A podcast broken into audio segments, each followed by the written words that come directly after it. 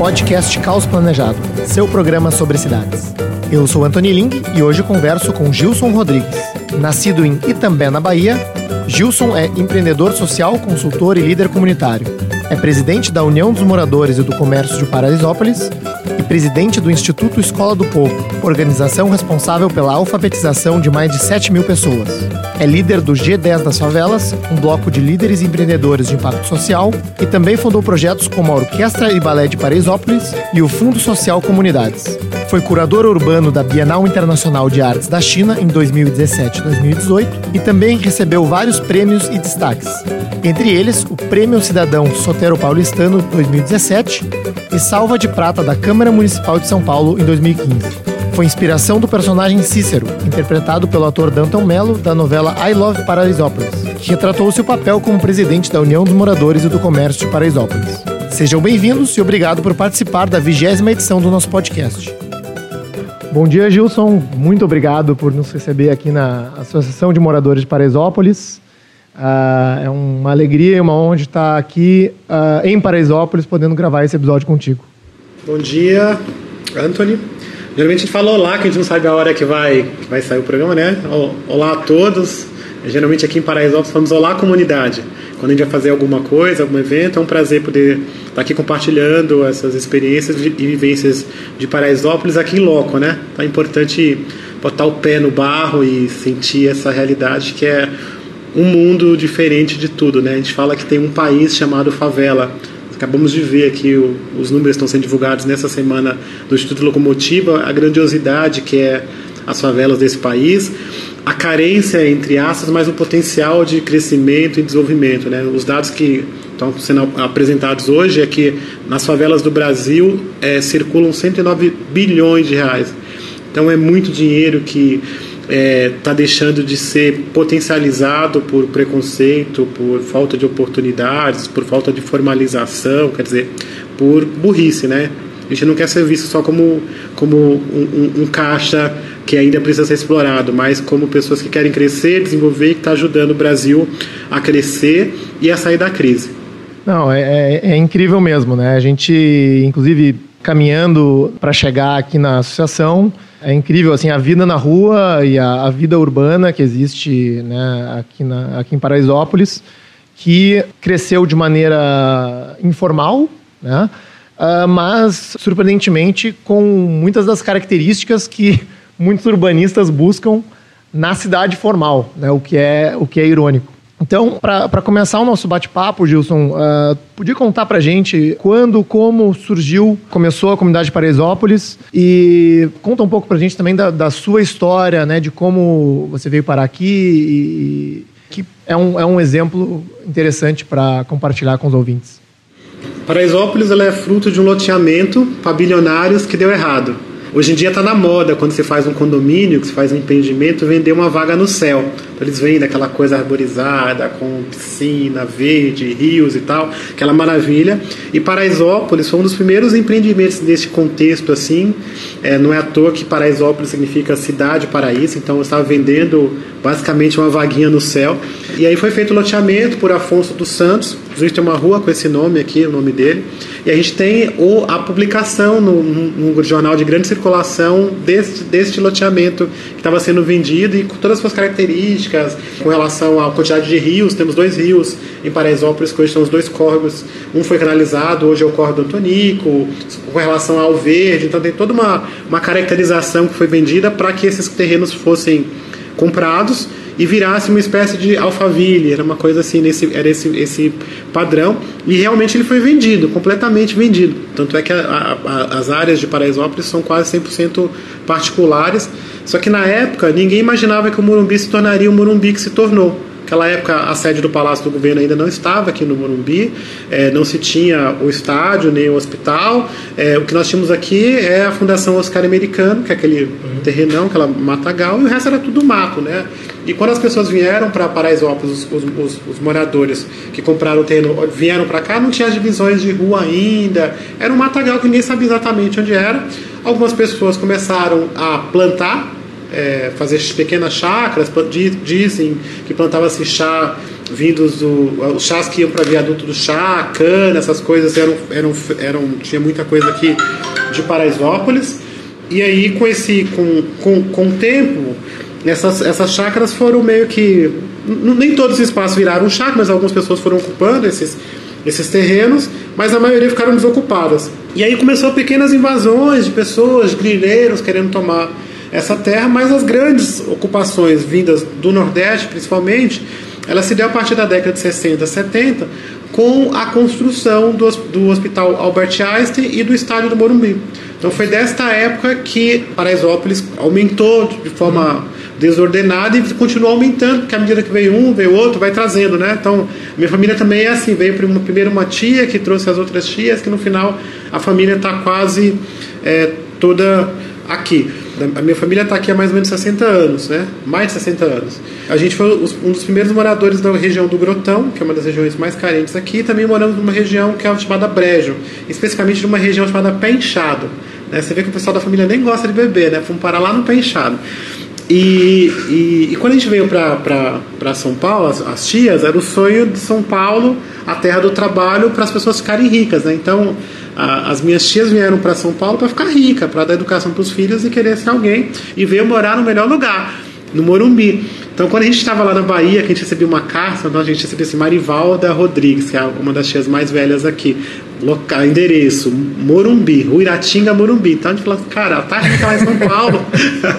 tá rica lá em São Paulo, porque então tem que todo mundo ir mudando, arrumar um trabalho lá. Mas na verdade, esse preconceito de poder dizer que morava em Paraisópolis, na favela, desde sempre, hoje ainda existe, depois mesmo depois da novela da I Love Paraisópolis, é, que diminuiu muito essa coisa do, do, do, das pessoas esconderem que moram no, no, no, bairro, na comunidade, era muito mais forte essa coisa da violência associada a Paraisópolis. Né? Então você não tinha basicamente nada em Paraisópolis, ruas eram de terra, a situação da violência era muito maior. Tinha uma lista, tem uma lenda aqui de uma lista, que todo ano sai uma lista das pessoas que iam morrer, e morriam mesmo.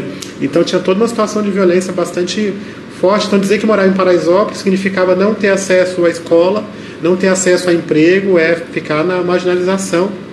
E durante praticamente 80 anos, Paraisópolis viveu abandonada. Todo o governo que entrava, todo prefeito que entrava, dizia que urbanizar Paraisópolis, mas na verdade era tirar, remover todas as famílias daqui. Então esse processo de remoção, de, de remoção das famílias aqui, ele sempre foi, sempre foi é, vivido e está na memória dos moradores aqui como uma ameaça constante de que pode sair desse local. Principalmente depois da matéria que o New York Times fez falando de Paraisópolis, que Paraisópolis é o metro quadrado mais caro de favela do Brasil. Então os proprietários olharam, então tem os herdeiros, aquelas coisas todas que começaram a entrar com o processo de desocupação. É, a minha história, só para poder tentar responder a sua pergunta, a gente é, as minhas tias vieram, as irmãs da minha mãe, tinha, uma, tinha as irmãs da minha avó que estavam em Paraisópolis, depois vieram as irmãs da minha mãe, e a minha mãe acabou vindo para São Paulo cuidar das, dos filhos da, das minhas tias, que eram vários, é, e eu fiquei na Bahia até os 5 anos, quando a minha avó faleceu, e depois eu vim para cá. Minha mãe era surda muda e teve 14 filhos. Então, depois a minha mãe faleceu, a gente tinha, eu tinha 9 para 10 anos, e a família não tinha condições de criar, nós fomos dados para várias famílias no Brasil inteiro. Alguns, a, a, maioria, na verdade, tiveram que tro trocar o nome, que foram adotados por outros pais. E aí, no encontro, encontro encontrei sete dos irmãos já. É, três chamam Andréas. Então é bem, bem interessante essa história que tem três, porque mudaram o nome e três viraram André. Então temos três Andréas na, na família.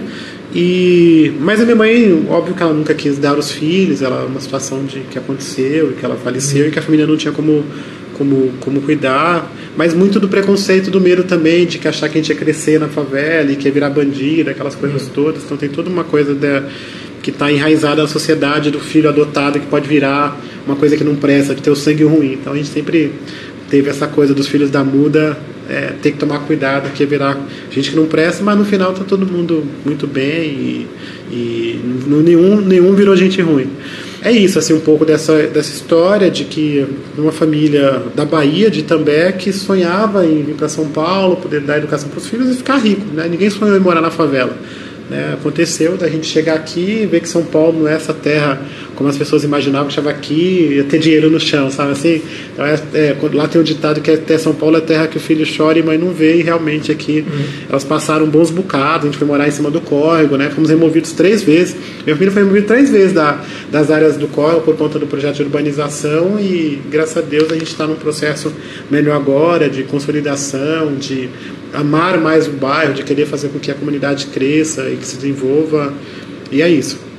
Então, esse, esse processo uh, de migração de gente para São Paulo né, é, é, é, fruto da, da dinâmica econômica, realmente, né, da, da maior cidade do, do, Brasil. E, realmente, né, durante esse período, 1960, 70, né, a cidade cresceu muito. Muita gente de outros estados, uh, muita gente vindo do Nordeste. E eu acho que desde essa época, né, se começa a se, se criar um certo estigma de quem vem de fora. E, ao mesmo tempo, uma, não diria uma crítica, mas assim, uma, uma evidência dos problemas que, que essas pessoas migrantes, uh, imigrantes, sofreram uh, ao chegar em São Paulo. Né?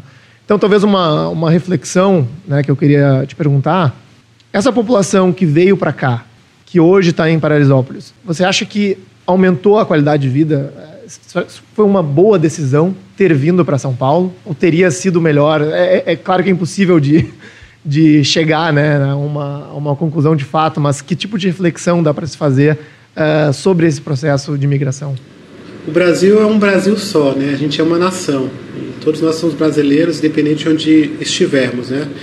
E esse processo de, migra de migração que acontece e ainda acontece, hoje está com menos força, mas ele continua acontecendo, ele se dá principalmente pela ausência de oportunidades nesses locais. Então, se pega a cidade de onde nós viemos, né, no interior do sudoeste da Bahia, não tem trabalho, é uma situação de vida bastante complicado, vivíamos na beira do rio, comendo fato, né, que é então é uma situação difícil. Então as pessoas têm que buscar uma oportunidade de poder transformar a sua vida, de melhorar, é um direito de todos. E quando os nordestinos, principalmente, vieram aqui para a região sudeste, colocando São Paulo e Rio nessa uhum. situação, a gente impulsionou esta região, a gente ajudou a construir. O, o Morumbi não seria o Morumbi que se tornou se não tivesse o apoio de Paraisópolis. Essa população aqui ela foi, abre aspas, escrava desta, deste grande crescimento que houve aqui. Até hoje nós estamos ajudando, ajudamos e apoiamos, ajudamos São Paulo a crescer, a se desenvolver. Então, é, o nosso papel aqui foi de ajudar o país e a cidade a se desenvolver e também nos desenvolvemos a nós mesmos. Eu acredito que a qualidade de vida em si, talvez lá, por mais dificuldades, talvez fosse melhor, porque eu tenho até um irmão que está aqui e ele falou: não, não, não, quero voltar, vai embora amanhã. Ele veio, viu o estilo, falou que era muita gente aqui e ele uhum. quer voltar porque ele acredita que ele, aquele, aquele, aquele projeto tem mais qualidade de vida. Mas óbvio que ele tem menos acesso, ele tem menos, seja saúde, seja lazer, seja outras oportunidades, mas para ele ali naquele contexto tá bom. Então, eu acredito que é, onde a gente estiver, a gente pode contribuir para o crescimento do país e que a população nordestina que teve aqui, que está aqui em São Paulo, ela só ajudou São Paulo a crescer e a ser a grande metrópole que é a locomotiva do Brasil, né? E ela só é a locomotiva do Brasil porque é a maior capital nordestina deste país. Então eu acho que tem uma contribuição, uma, um, uma garra desse povo que fez São Paulo e que ama São Paulo. Eu, eu amo São Paulo. Assim. Eu tô fora de São Paulo e eu chego é, e pego um trânsito e falo, meu Deus, eu tô na minha casa, eu tô no meu lugar e tal. Eu amo a Bahia também, mas São Paulo é a terra que, que eu sempre quis. Eu fui mandado embora de São Paulo várias vezes porque é, não tinha pai, não tinha mãe, esse menino na favela vai crescer, vai virar gente que não presta. Então me mandava embora e eu, como uma criança pirracenta, voltava, eu fugia, eu queria estar em São Paulo e tal porque é, eu acho que aqui é uma terra de oportunidades, é uma terra que a gente pode unir as pessoas, que a gente pode se transformar, ajudar a transformar a gente. Então eu acredito muito nessa, nessa metrópole e eu tenho certeza que as experiências que a gente for fazer aqui, que acontece aqui, essa união de todos, ela pode transformar, irradiar pelo Brasil e, e para o mundo. Então eu acredito na energia. É, é, óbvio que existe sempre é, é, o preconceito daqueles que, que não conseguem enxergar isso, mas esse preconceito é a ausência de si mesmo.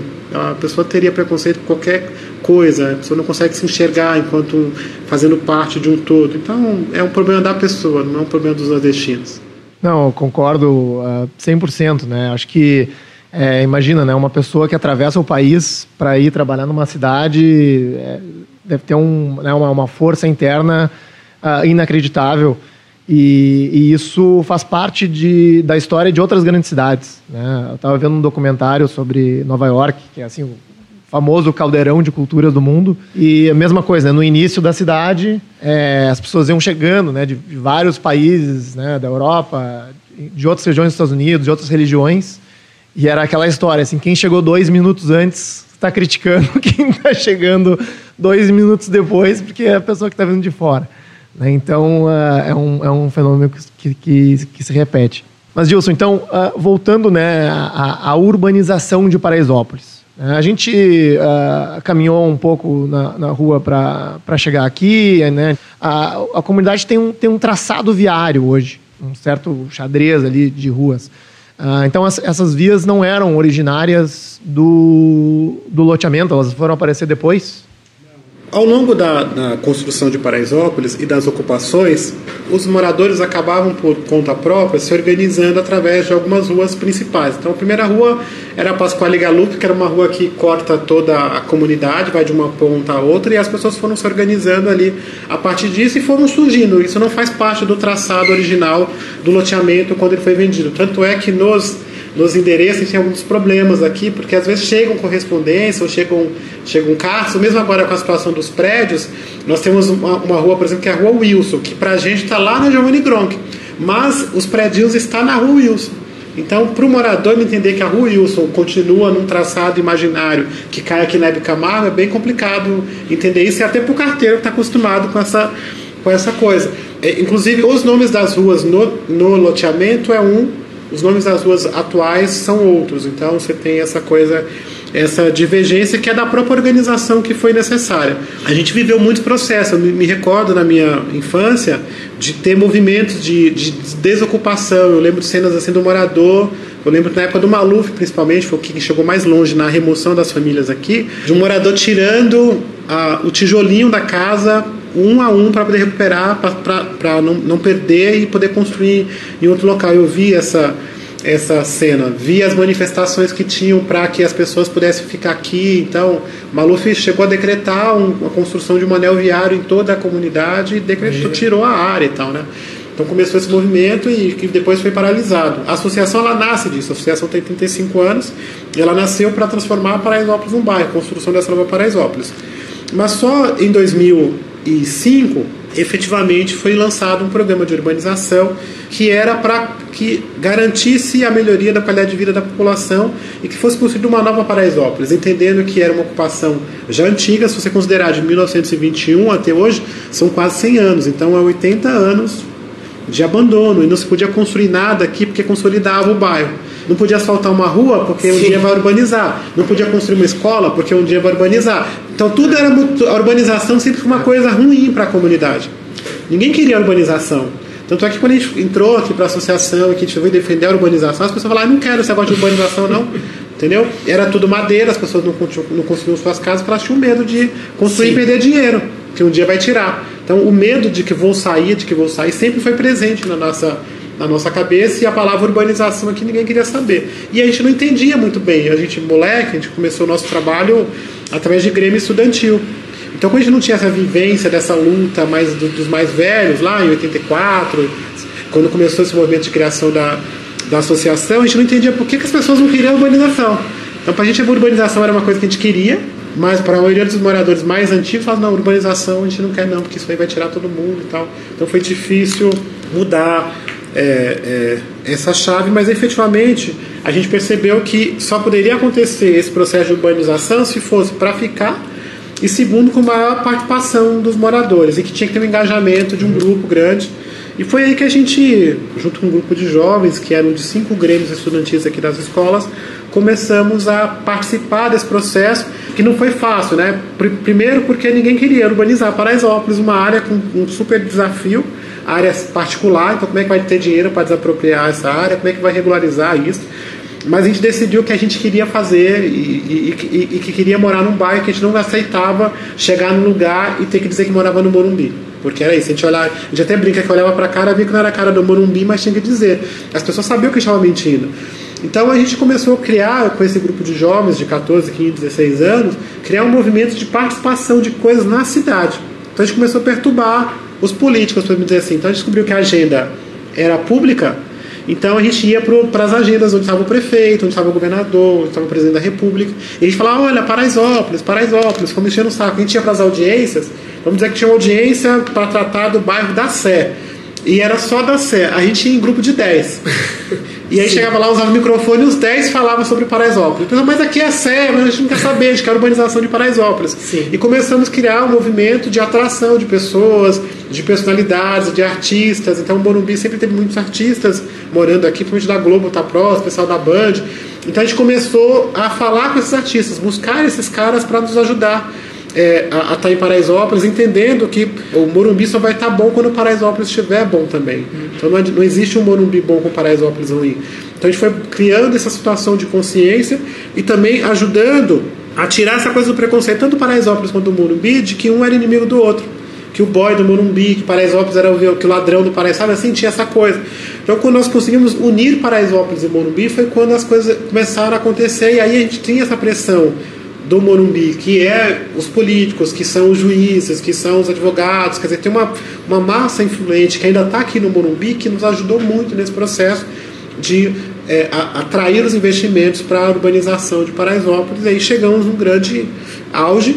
O programa começa na, no finalzinho da gestão da Marta Suplicy, quando o Serra assume a eleição, assume a prefeitura, aí existe uma constatação dele para a gente de que não tinha dinheiro para fazer urbanização, mas ele toma a decisão que naquele ano todo o dinheiro da Secretaria de Habitação viria para Paraisópolis. Ele vira governador e assume o prefeito Kassab, que foi o nosso grande prefeito. Kassab ele montou uma equipe é, espetacular de técnicos que deixaram, ele deixou esses técnicos trabalharem num programa de humanização que depois se espalhou para outras comunidades, como Heliópolis, como Cantinho do Céu, como Brasilândia e tal. Mas Paraisópolis foi a grande, o grande desafio é, que ganhou o mundo, então tinha contribuições de arquitetos do mundo inteiro, é, viramos um grande canteiro de obras e foram investidos nesses últimos anos mais de um bilhão de reais. Foi daí que nasceram mais de 4 mil moradias, asfaltou todas as ruas, finalizou um córrego, foram construídas 14 escolas, veio o CEL, veio a, a, a, AMA, duas novas UBS, só tinha uma, a ETEC, então houve um grande processo de crescimento, a escola de música começou a obra, a obra, a obra do Antonico também começou, foi iniciada, então, seguinte, esse processo de, de, de Paraisópolis, intenso de, de obra, foi uma coisa assim que ajudou muito Paraisópolis a crescer e se tornar no que, no que ela se tornou hoje. Mas houve um fenômeno novo no Brasil, que aí foi um empurrão que foi dado e que a gente aproveitou muito esse empurrão, que foi um negócio que eles chamaram de nova classe média, que foi quando descobriram que na favela tinha dinheiro. Então, agora estão descobrindo mais então, quando você pega as pesquisas que saem, estão saindo essa semana sobre é, o PIB das favelas, naquela época é o seguinte: olha, olha o pessoal está tendo um dinheirinho, era um dinheirinho ainda, não achava que era milhões, não, nem que era bilhões. Então, nesse, nesse processo, a gente começou a falar: putz, Paraisópolis está crescendo, está se desenvolvendo, agora tem que gerar emprego. E aí nós fomos procurar as grandes redes que estavam, que as pessoas em Paraisópolis tinham que pegar onde poder ter acesso, como bancos ou lojas como o caso Bahia, a gente foi atrás dessas lojas, assim como a gente ia atrás dos políticos, dos artistas, dos influenciadores, para trazer as obras aqui, a gente começou a ir atrás dos empresários para que as lojas viessem para Paraisópolis. Porque o cara da Casa Bahia, o morador de Paraisópolis que comprava na Casa Bahia, ele ia para Santo Amaro para Pinheiros gerava emprego lá, desenvolvimento lá e não na comunidade. Só que ele estava sendo daqui. Então nós percebemos que se a gente montasse uma loja em Paraisópolis, era emprego aqui, era desenvolvimento, isso nos fortaleceria. Então um dia a gente foi num evento e a gente viu o seu Michel Claio, o velho é, que já faleceu. E nós falamos para ele, olhei para ele e falei assim: por que, que você não monta uma loja Casa Bahia em Paraisópolis? Ele falou assim: acha um espaço que eu monto. Aí nós achamos um espaço e montou essa, essa, essa loja, que é uma das lojas que mais vende no país. A partir da chegada da, da loja da Casa Bahia em 2008, que era o auge da nova classe média, Paraisópolis ela acabou virando um super case para outras empresas poderem estar aqui. Então aumentou muito a procura e o fato de Casa Bahia estar aqui impulsionou mais a urbanização. O prefeito Kassab veio inaugurar a loja. Acho que geralmente nunca vi uma coisa assim de um prefeito inaugurar uma loja, tipo show do Exalta Samba. Foi um negócio assim mega, uma coisa espetacular. E aí nós fomos falar com o Bradesco, na época do seu Trabuco, montamos o banco é, Bradesco aqui. Aí nós fomos falar com Jesus, na época ele era presidente do Santander, trouxemos o banco para cá, Banco do Brasil, Caixa, outras pequenas redes do varejo. E o comércio, que naquela época tinha 2 mil pontos comerciais, hoje tem 14 mil pontos comerciais, que emprega 21% da população. Ou seja, então existe o sentimento do empreendedorismo, das pessoas querem crescer, se fortalecer, falta oportunidades de elas serem enxergadas, dar luz a esses negócios. Né? Não é à toa que agora nós estamos liderando um movimento que nós chamamos de G10 das favelas que agora a gente ficou mais metido ainda, que a gente faz parte do grupo das 10 favelas mais ricas do país. Então, a gente passou, quando saiu a nova classe média, putz, a nova classe média, então agora a gente está rico. Então, quando saiu as 10, a gente falou, putz, a gente não está sozinho, a gente quer é, trocar experiências com essas comunidades e fazer com que cada vez mais a gente possa ser agente da nossa própria transformação. Porque a gente pode ter contribuição de, outros, de outras é, pessoas externas à comunidade mas as grandes transformações que vão acontecer nas comunidades, ou, na, ou no bairro onde você estiver, são de pessoas do próprio bairro que vai fazer. Porque daqui a pouco você vai embora e, e toca a sua vida, mas você vai ficar aqui, sou eu. Então, que contribuições que eu posso trazer para transformar a minha, a minha comunidade, mas tendo o morador como protagonista? Então, foi sempre isso que a gente fez. Paraisópolis sempre teve um, um, um protagonismo importante das ONGs. Né? Nós temos muitas instituições atuando aqui mas quando a gente veio, a gente moleque, para trabalhar na associação, a gente percebia que também das instituições tinha um certo preconceito com relação ao morador. Então, no Einstein, a, apesar do trabalho dele ser muito grande e continua, diminuiu bastante agora, mas era um trabalho que atendia 16 mil pessoas, o morador era o beneficiário e no máximo que o morador conseguia ser do Einstein era faxineiro ou monitor de alguma coisa, ou nas instituições todas. E a gente queria ser coordenador, a gente queria dirigir, a gente queria ter na, na, a nosso, nosso destino nas mãos. Então, desse processo de desenvolvimento, a gente percebeu o seguinte: o morador tem que assumir esses espaços, esse protagonismo. E nós começamos a pensar estrategicamente um plano de desenvolvimento é, para Paraisópolis, que foi essa coisa da Todos Unidos para uma Nova Paraisópolis, que foi a transformação da favela no bairro. Descobrimos que, apesar desse processo de Paraisópolis estar sendo urbanizado, ruas estão sendo asfaltadas, Casas Bahia, bancos aqui dentro, as pessoas continuavam nos olhando e falavam: ah lá o pessoal da favela Paraisópolis. E se sumisse alguma coisa no meio do caminho, lá no evento e tal, nós éramos os primeiros a ser apontados com potencial. É que tem um pessoal do Paraisópolis aí, toma cuidado. A gente falou, poxa vida, a gente está nesse processo nos transformando, mas as pessoas continuam nos olhando de uma forma errada, nos marginalizando. Então a forma como você me enxerga vai me ajudar ou vai me atrapalhar. Então, a gente falou assim, nós queremos construir alguma coisa, uma segunda etapa, em que quando a pessoa passar na Giovanni Gronk, ao invés dela pensar, olhar para baixo e ver a favela, ela olhar para baixo e ver uma coisa boa. Então, nós decidimos criar uma, uma etapa de sonhos, que, que daí nasceu um programa chamado Paraisópolis das Artes, que eram sonhos que essa molecada do Grêmio que estava na associação teve quando era criança e que achava que era só para os filhos e não conseguiram realizar. Então a Juliana sonhava em ser bailarina. Então, do sonho da Juliana, nós criamos o balé de Paraisópolis. E hoje o balé é, o maior, é um grande projeto. Então, ano passado foi para Nova York, esse ano deve estar em outros países, circulou em todas as salas. O Mota sonhava em tocar violino, nós criamos a orquestra de Paraisópolis. É, aí tem, o Davi sonhava em, em, em, jogar rugby, eu sonhava em ser mosqueteiro, e montamos mosqueteiros de Paraisópolis. E aí foram criados uma série de outros sonhos é sempre no contexto para que quando as pessoas viessem para Paraisópolis ou se lembrassem de Paraisópolis, ao invés de pensar uma coisa ruim, pensar, nossa, lá que tem um time de rugby, que é o maior celeiro de formação de rugby do país, e a melhor jogadora é de Paraisópolis. Ah, é lá que tem uma orquestra espetacular, é lá que tem uma horta com feijoada na laje. Então, é sempre nesse contexto. E aí, quando aconteceu a novela I Love Paraisópolis, que foi fruto dessas conversas, um dia chegou aqui o pessoal é, da Globo, a gente contou essa história de como surgiu Paraisópolis, dos sonhos e tal. Ah, isso dá uma novela, passou os três anos, apareceu uma novela, e aí me falaram, olha, fizemos uma novela de Paraisópolis e a novela vai chamar Lady Marisette. Eu falei, ah, Lady, Lady Marisette não serve pra gente, porque tudo que a gente faz tem o nome Paraisópolis. Então, é balé de Paraisópolis, orquestra de Paraisópolis, mosqueteiro de Paraisópolis, tem que ter para, cartão nova Paraisópolis, tem que ter Paraisópolis no nome. Mas não dá, porque é difícil, porque tem que ter uma palavra inglesa, depois no final a novela é vendida para outros lugares. Não, tem um, é o comercial, né? Então tem que vender. Não adianta ser uma, uma super história se não vende, tem que vender. E para a gente também era importante que vendesse. E aí nós estávamos no, no, momento de criar uma marca que chamava Eu Amo Paraisópolis, que era para ter camisetas e tal, porque as pessoas em Paraisópolis amam realmente Paraisópolis. Paraisópolis é um lugar diferente, é uma energia boa. Nós temos até uma pesquisa sobre, sobre o, o, o, o FIB, né? Porque tem as pesquisas sobre o PIB da favela e tem o FIB, que é Felicidade Interna Bruta. E aí nós somos mais felizes aqui. Então isso é comprovado, o pessoal lá do Butão veio, fez a pesquisa e tal. Temos estudos com relação à felicidade das pessoas aqui. Então, a gente falou, putz, temos que, temos que, que, que contar essa história e a novela acabou criando essa, essa, essa situação. E aí a história do nome, basicamente assim, era Eu Amo Paraisópolis, não, não podia ser Lady Marisete, tinha que ter Paraisópolis no nome. Aí passou-se uma semana, o Giba me ligou e falou, ó oh, Gilson, a gente conseguiu colocar o nome. O nome é Paraisópolis no, no, no negócio, a gente vai usar I Love, porque aí a gente consegue, quando sai para outros países, consegue ter a tradução, e aí vai, tem Paraisópolis no nome, tá tudo certo.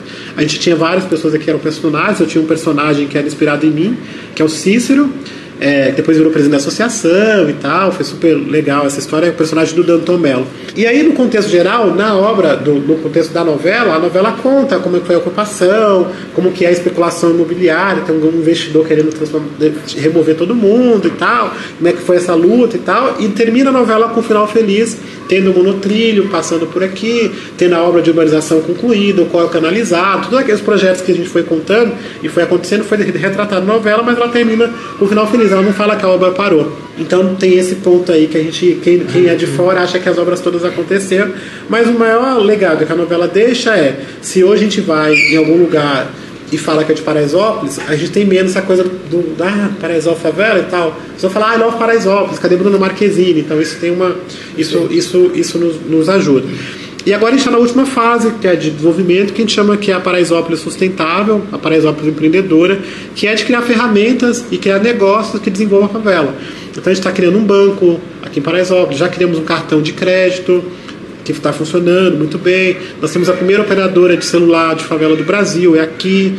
É, e sempre tem essas coisas assim, mas o cartão funciona em qualquer lugar, é, mas assim mesmo, é, um cartão funciona em qualquer como o seu Mastercard, é Nova Paraisópolis. A operadora de celular, como é que é? Como é que é isso? É, é com que operadora? Não, é um operador de celular como a Claro, como a Vivo, é tudo é, do mesmo jeito. E o sinal é melhor, inclusive. Então, a gente está colocando Wi-Fi no Paraisópolis inteiro, pela iniciativa privada. Então, a gente tem feito essa coisa pra, porque nós entendemos que a gente vai ter mais qualidade de vida quando as pessoas puderem trabalhar, morar e estudar cada vez mais aqui em Paraisópolis.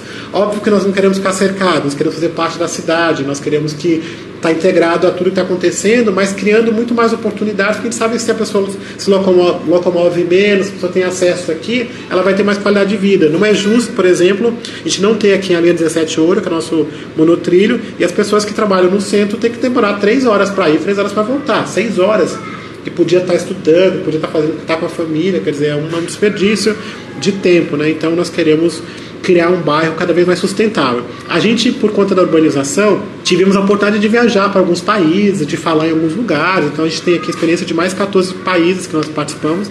E a gente teve em Zurique, é, em Zurique tem a cidade velha e tal, que os caras falam que é muito parecido com, com, com, a estrutura que Paraisópolis pode, pode se tornar. Existe uma série de teses, né? Eu estou para colocar uma placa lá embaixo, proibido jornalista, pesquisador, porque tem muita pesquisa sobre Paraisópolis, tem muito conteúdo que, possa, que pode ser é, trabalhado nesse, nesse contexto. E aí as pessoas falam que a Vila Madalena foi muito parecido com, com Paraisópolis. Então eu acho que existe realmente um movimento é, dentro de Paraisópolis, de artistas. O pessoal é meio metido em Paraisópolis. Tem muito artista, tem cantor, tem poeta, tem escritor, é uma muito coisa muito, muito, muito legal. Então esse movimento está levando Paraisópolis para um patamar muito melhor. E eu acredito que tudo que aconteceu é irreversível e aí tem aí um papel importantíssimo de um grupo de arquitetos e urbanistas como Elizabeth França, como Maria Tereza Diniz, quer dizer, tem uma equipe que foi espetacular e que agora, nos, nos próximos 10 anos, Paraisópolis vai se transformar completamente, seja com a ação do Estado, seja pela ação da própria comunidade porque a gente também parou de ficar aquela coisa de quem que é a culpa. Não, nós descobrimos que nós podemos ser agentes da nossa própria transformação, de trazer investimentos, de buscar recursos, de quer dizer, como é que a gente é, transforma a nossa vida. E se o governo puder ajudar, e a gente vai cobrar, óbvio, para que ele faça isso, isso é, é uma coisa a mais. Não, Gilson, é impressionante, né? Essa força empreendedora, comunitária de, de gerar transformação e uh, essa transformação é visível na, na comunidade, né? Queria te perguntar então, né? Uh, pensando daqui para frente e como esse processo institucional está organizado uh, em relação à regularização do espaço construído. Vou te perguntar, os, os, terrenos hoje em Paraisópolis, eles, eles foram regularizados? Eles, assim, têm um registro de imóveis de Paraisópolis? Uh, ou esses registros são feitos, digamos, internamente pela comunidade, né? Quando alguém compra ou vende um, uma casa, né? Ou constrói em cima da laje de alguém, como isso é registrado, né? Então conta um pouco pra gente, assim, como que, como que funciona esse processo hoje, né? Que é, digamos, do, do mundo informal da, né? da construção e, e como que vocês veem isso indo para frente? É muito legal essa coisa do registro de imóveis de Paraisópolis, que nós discutimos esse assunto ontem, né? Paraisópolis, quando começou o processo de urbanização, o grande desafio era esse. E continua sendo ainda, porque a, a, a maioria dos terrenos em Paraisópolis eram particulares, de alguns terrenos é, que já foram abandonados é, há, há, algum tempo, né? Que as pessoas, as famílias que são donas da escritura é, já não tem mais esperança de, de, de pegar de volta mas também não sabia o que fazer. Então, no processo da urbanização, foram criados três decretos para que esses decretos pudessem viabilizar a urbanização e muita, muitos proprietários doaram esses terrenos para a prefeitura. Um decreto era de doação efetiva para a prefeitura, o outro decreto era de doação com direito de adquirir carta de potencial construtivo e a outra foi a, remoção, a desapropriação mesmo desses terrenos. Então isso fez com que Paraisópolis avançasse um pouco e alguns terrenos foram repassados para os moradores é, atuais. O que, que, existe hoje? Existe hoje duas iniciativas, uma do governo do estado e outra do município, com programas de regularização de algumas quadras e que eles estão dando a matrícula para o morador. Então isso é uma, é o governo acabou de anunciar, inclusive, mil novas matrículas para esse ano, então estamos nesse processo de, é, de organização e também houve movimentos da própria comunidade de, é, de, de, regularização de algumas quadras. Então o pessoal da, da 11 de agosto da USP fez uma quadra de regularização, a associação entrou com vários movimentos de uso campeão. Então o, a regularização ainda é um desafio, porque é um terreno bastante grande, mas que é, é, é, é essa coisa das desapropriações como estavam antes, elas foram superadas porque foram criadas uma série de leis que hoje garante é, que o morador que está aqui há, há, alguns anos possa ser dono efetivo desse, desse terreno, então a gente está mais é, seguros com relação a isso. A gente ganhou vários casos, casos na, na justiça. Eu mesmo, na minha casa, entrou uma, a proprietária original entrou com uma, com uma ação contra contra as famílias daquele terreno, a gente ganhou por duas vezes, então assim, tem essa. Tá, tá, a, a, lei está tá, tá mais segura com relação a casos comprovados da posse desse, e do abandono do, do terreno. Mas nós acreditamos que, que é preciso intensificar esse processo, até porque é, é a falta de regularização, a não formalização, isso nos tira uma série de direitos. Então aqui, por exemplo, tem, imagina que Paraisópolis tem 14 mil pontos comerciais.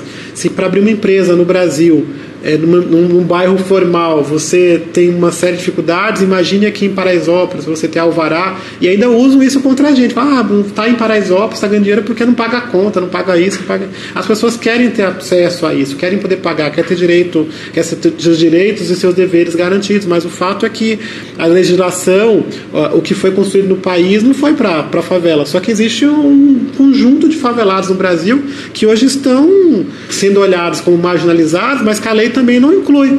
Então, como é que resolve esse tipo de, de situação? Então, aqui em Paraisópolis, a gente tem, tem, em Paraisópolis, a gente tem um desafio de ser pioneiro nesse sentido, de pressionar, de mostrar que com a regularização vai trazer mais desenvolvimento, vai criar oportunidades. Então eu não posso ter equipamentos aqui ou comércios ou comércios ou empresas atuando aqui porque não, a, a, empresa não fica segura em se instalar num lugar é, informal. Então eu não posso ter empresa, eu não posso ter indústria, eu não posso vender e comprar minha casa de forma segura, eu não posso financiar, eu não posso ter acesso a empréstimo. Se eu tenho um comércio, eu não tenho alvará. Quer dizer, que mundo é esse? Quando a gente fala que é um outro país chamado favela, é realmente isso. Então, é, é, nós temos que dar luz a essa, essas situações, contar essas experiências. Paraisópolis é um caso de sucesso. Quem quer olhar Paraisópolis como um caso é, que está dando errado é pura ignorância, a pessoa que não tem coragem de vir botar o pé aqui, mas Paraisópolis é um super case é, que está dando certo, que, que, que as, as, pessoas aqui querem é, prosperar, querem empreender, que tem força. É, um conjunto de mulheres, né? Quem toca aqui a vida mesmo é a mulherada. A mulherada aqui, se você fala, mandar pegar, elas pegam, invadem o Giovanni Grão, que elas invadem. Então não tem, a mulherada aqui é, é guerreira então você tem aqui um conjunto de, de, de, de pessoas, de, de, é, de, moradores que querem muito prosperar, uhum. que sentem que esse é o momento de realização daquele sonho quando vem lá no Nordeste, de transformar a sua vida, de poder empreender e talvez um dia até de voltar. Mas não dá para voltar do mesmo jeito que chegou. Sim. Tem que melhorar. E, e, e, é justo que melhore, porque olha a contribuição que os destinos deram para a cidade de São Paulo. Então voltar com a mão na frente ao atrás, como, como chegou, não, não, não é o certo. Sim. Então acho que é o momento agora da gente poder crescer, desenvolver, nos formalizar, nos regularizar, ter acesso. A gente está vendo muito essa moda do, das novas tecnologias, as startups e tal, né? E soluções que se criam principalmente para parar de bancos, né? Porque existe é, alguns milhões que a gente fala que está guardado no colchão, que são mais de 45 milhões de desbancarizados no Brasil. Então é uma galera que não tem acesso a banco. Aí você fica criando soluções da, da, da, internet, aplicativos e tal, só que o morador aqui, ou das favelas, não estão acostumados com isso. O negócio assim, é pagar a conta e guardar cinco anos embaixo do colchão, é o dinheiro lá. Então, é, criar soluções de fora para dentro não vão resolver. Então é vir para cá, sentar, olhar, discutir, entender a realidade, entender a realidade aí por é. pensar. Isso só vai, só vai acontecer, dar grandes saltos quando tiver essa, essa vivência. E foi muito difícil. Acho que uma coisa que a equipe da, da, da Elizabeth França fez e que acho que foi um grande salto é que quando chegou aqui a gente não queria um projetinho da gaveta o quadradinho montadinho, o CDHU, o, o Singapura, que na época estava na moda. A gente queria um projeto bonito, com qualidade, que fosse sustentável. Então, é, é, é, às vezes, sentar com o arquiteto e falar assim: a gente não quer desse jeito, como vocês não querem? Nós estamos dando, nós estamos fazendo por vocês. Não, a gente quer o melhor. Então, o programa que foi feito em Paraisópolis realmente tem essa construção, tem essa sensibilidade, esse essa parceria. E hoje a gente mais madura, a gente até consegue ver aquele momento, mas naquela época a gente brigava bastante, viu? A equipe sofreu bastante aqui com a gente, porque a gente brigava, a gente reclamava, a gente queria. E foi bom para todo mundo, porque todo mundo aprendeu e Paraisópolis tem tido. Foi um bom resultado. As obras foram paradas, na gestão do prefeito Fernando Haddad, ela foi paralisando, até que se parou completamente. Na gestão do Dória e do Bruno, continuam paralisadas. Agora, por conta do massacre que aconteceu agora no final do ano, anunciou-se a retomada de algumas obras, mas as grandes obras que em Paraisópolis foram paralisadas. Tem uma ideia, um parque, tem um parque na Avenida Bicamargo e está fechado há 10 anos, que foi quando pararam as obras de o processo de paralisação Sim. das obras. Ou o Código Antonico, que foi a primeira obra a ser lançada lá quando começou e até agora não, não, não foi feito. Então, desafios desse Sim. contexto aí que a gente tem que pressionar para fazer com que as coisas é, avancem. Não, essa questão da, da, da, legislação e de entender a realidade local é um assunto que a gente discute muito né, no, no site e talvez em discordância com outros urbanistas, porque a legislação acaba dividindo a cidade em formal e informal. A gente vem aqui para Paraisópolis assim, não, então vamos aplicar aqui o plano diretor e o código de edificações e exigir vaga de garagem e recuo obrigatório, né? E, e área de recreação é, é assim é uma coisa que é, eu, às vezes a gente percebe que alguns planos que são lançados ou propostas que são feitas são propostas que são feitas para outros países. O Brasil é diferente, tem suas especificidades. E não adianta você propor, eu acho que não dá para propor uma coisa única até, sabia? Acho que tinha que ser uma coisa assim, na, nas periferias, como é que se regulariza? Ou se cria um processo de regularização que com o tempo talvez isso vai acontecer. Eu acho que com o tempo aqui algumas ruas vão ser abertas, vai melhorar as estruturas. Isso é com o tempo. Já melhorou bastante, era tudo barraco há 10 anos Exato. atrás. Exato. Hoje em dia é tudo alvenaria. Então olha o processo de mudança. 10 anos é, é pouco tempo. Então nos próximos 10 anos vão ter mais ruas em Paraisópolis. Vão ter algumas ruas que não vão passar carro, mas isso não é a realidade agora. E nós estamos num processo de evolução. Então como é que se cria experiências que mude a realidade agora. Não dá para esperar daqui 10 anos. Então as pessoas falam, ah, agenda 2030. É legal, vamos pensar nessa agenda. Mas tem uma agenda agora de gente que precisa para agora. 2030 não sei se vou estar vivo. Então tem umas coisas assim que nós temos que, que, que pensar. Mas mais que isso, é, é, é, é não pensar a favela de longe. Tem que estar dentro, tem que discutir com. com, com senão saem propostas que são assim, você olha, cara, parece óbvio para quem está fora, mas para quem está dentro é um absurdo, é uma é uma agressão. Então, a gente tem, tem falado que nada de nós sem nós, né? Nada tratado sobre nós sem a nossa participação. Tem, tem que ter a nossa participação, tem que ter o nosso envolvimento. É, a gente quer participar. Antigamente diziam, quando eu falei aquela história das organizações, por que, que os moradores não participavam? A gente começou a questionar, por que, que o morador não é dirigente, não é coordenador de nada, é faxineiro ou monitor de alguma coisa?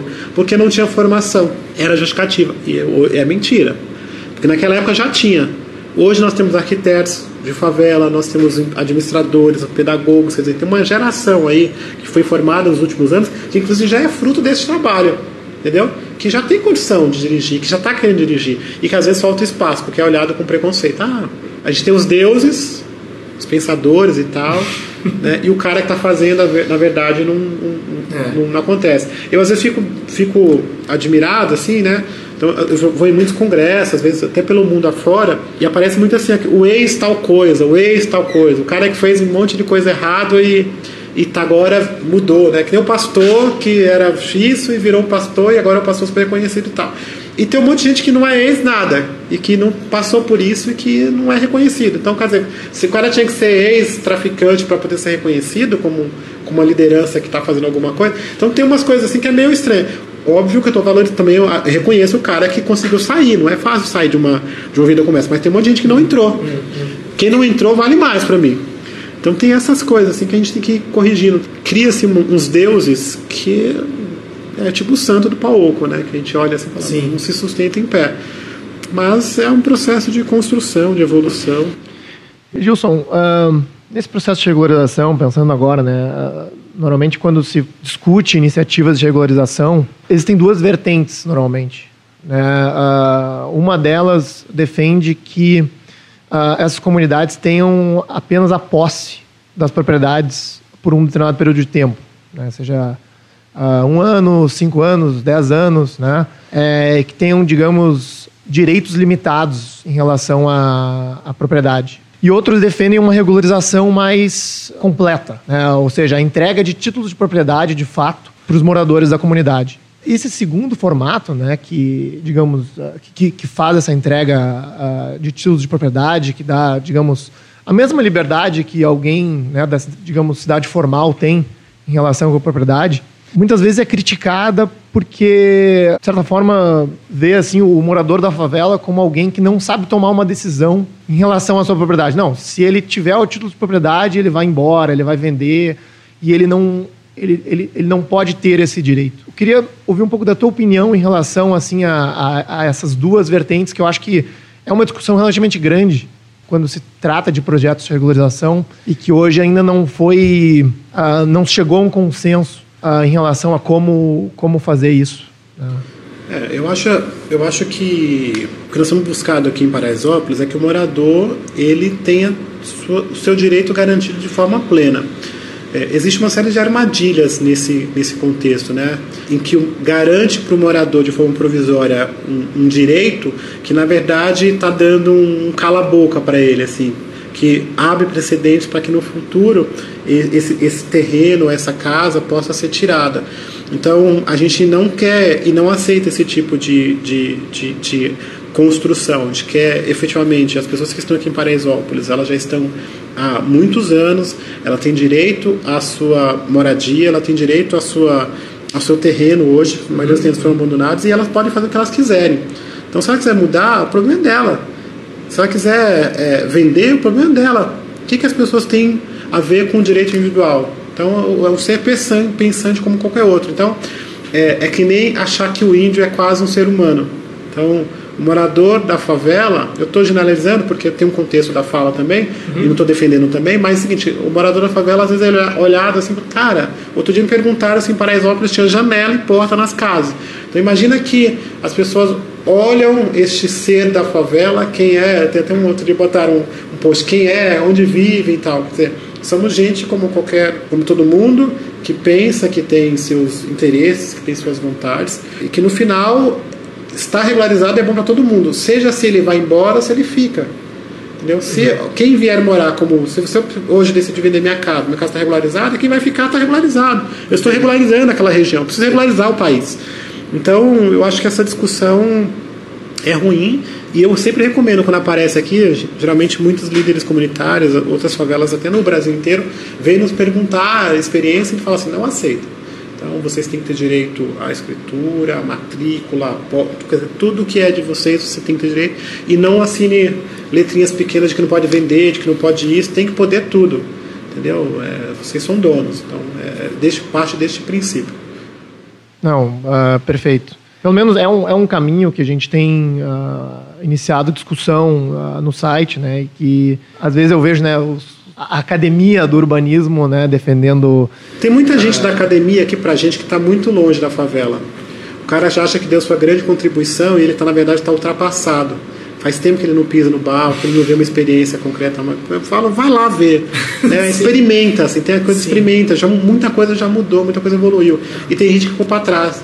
Então tem que ter essa, essa experiência, essa vivência. Já não é mais, o mundo está evoluindo. Cinco anos atrás era de um jeito, agora já é de outro. Daqui a pouco, eu, meu filho tem oito anos, é uma outra experiência. Eu aprendo com ele todos os dias. Se as pessoas estiverem abertas para evoluir, para aprender, para ver que as coisas estão mudando, vai ficar mais difícil. Aí as pessoas estão estudando um livro do passado que hoje não se aplica mais. Para que serve? Não serve para nada.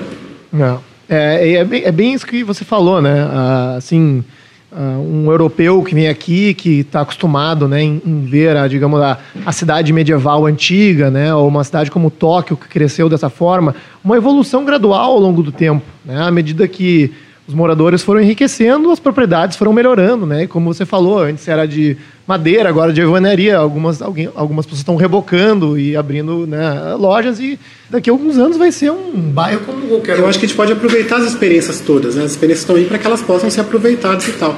Mas não dá para se aplicar exatamente igual. Cada local tem suas especificidades. A gente está agora, por exemplo, agora num super desafio, cada vez mais a situação da comunidade está crescendo, ela está crescendo para cima, porque não tem mais lugar. E aí eu tenho num predinho quatro ou cinco famílias. E como é que regulariza isso? Como é que regulariza a laje? É. Que hoje em dia hoje é o, comércio principal das casas aqui, do, é, a, é a laje, o cara que construir na laje. Então isso tudo é um desafio novo que é, é bem novo. Quem é o especialista nisso? É. é aquela o dinossauro que nunca viveu isso, que não sabe nem como funciona isso, e que ele dá opinião com relação àquilo porque ele ouviu falar, que ele viu ele acha que não... Então tem umas coisas assim que a gente não, não, não procura não ficar entrando nessa discussão de, do, do embate, mas de colocar hum. nossa posição com relação às coisas. Quem é contra o problema de vocês, mas aqui na prática é isso que está acontecendo.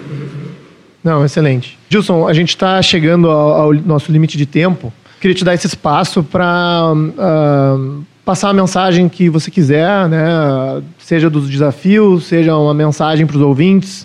Né? Muitos ouvintes são uh, jovens arquitetos urbanistas, uh, temos uh, gestores públicos, economistas, né? acho que engenheiros civis, acho que tem essa gama de profissionais ligados ao meio né, da cidade. Então, deixo esse espaço aberto para você passar uma, a mensagem que você quiser.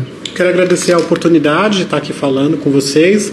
O que eu gostaria de dizer é que vocês que estão pensando as favelas e pensando o Brasil, que sejam pensamentos cada vez mais compartilhados, que as discussões e as transformações que sejam feitas nas favelas devem ser feitas com seus moradores e ser discutidas de forma bastante ampla, que a gente tem que estar aberto para essas mudanças e esses processos que é, muitas receitas elas já não já estão vencidas, né? Precisam criar novas formas de, de se fazer constantemente e para a gente abrir é, é, a mente para esse novo mundo, para essa nova oportunidade. Então, a periferia outra hoje já é outra, já é uma nova, uma nova mudança e que as grandes transformações que vão acontecer nos bairros, elas vão acontecer pelos seus próprios moradores. Então, que é, a, aqueles que são externos, abre aspas, ao bairro, possa vir e dar sua contribuição, mas que permita que os seus moradores sejam agentes da sua própria, das suas, dessas suas próprias transformações, que eles possam ser protagonistas, que é, não tire o brilho da, da comunidade. Então, eu acho que aqui em Paraisópolis, as, as experiências que deram certo foi quando os moradores sentiram a confiança de que eram eles que estavam à frente e liderando esse processo e que, e que podiam contar com os melhores, melhores do mundo, né? Que a gente contou aqui com os melhores do mundo para se transformar. Então é isso. Então, é, confie, apoie e ajude a, a gente a se transformar. Olha, Gilson, excelente. Obrigado por nos receber aqui em Paraisópolis. Uh, agradeço mesmo, é uma honra estar aqui e uh, espero que uh, a mensagem possa ir adiante. Co como que as pessoas podem te encontrar ou, ou, encontrar a associação, se quiserem ajudar, se quiserem saber mais informações? A gente tem, tem o Facebook, que é o Gilson Rodrigues mesmo. Você vai ver uma cara linda lá, um rapaz, sou eu. É, e, ou gilsonrodrigues.paraisópolis.org. Ou entra no Facebook do Paraisópolis, nós estamos lá. É só fácil de localizar. Esse foi nosso vigésimo episódio, onde conversamos com Gilson Rodrigues. Você pode encontrar os links para os artigos citados ao longo da conversa na descrição desse podcast. Agora você pode apoiar o Caos Planejado. Visite caosplanejado.com para conferir nosso novo site e faça uma doação para nos ajudar a levar essa conversa a um número ainda maior de pessoas, com novos conteúdos e em formatos cada vez mais acessíveis. Seja um apoiador premium e tenha acesso ao nosso grupo exclusivo no WhatsApp descontos em cursos e eventos, sorteios e muito mais. Nossa edição de som é feita pelo Cristiano Botafogo. Obrigado por ouvir o podcast Caos Planejado e espero vocês no nosso próximo episódio.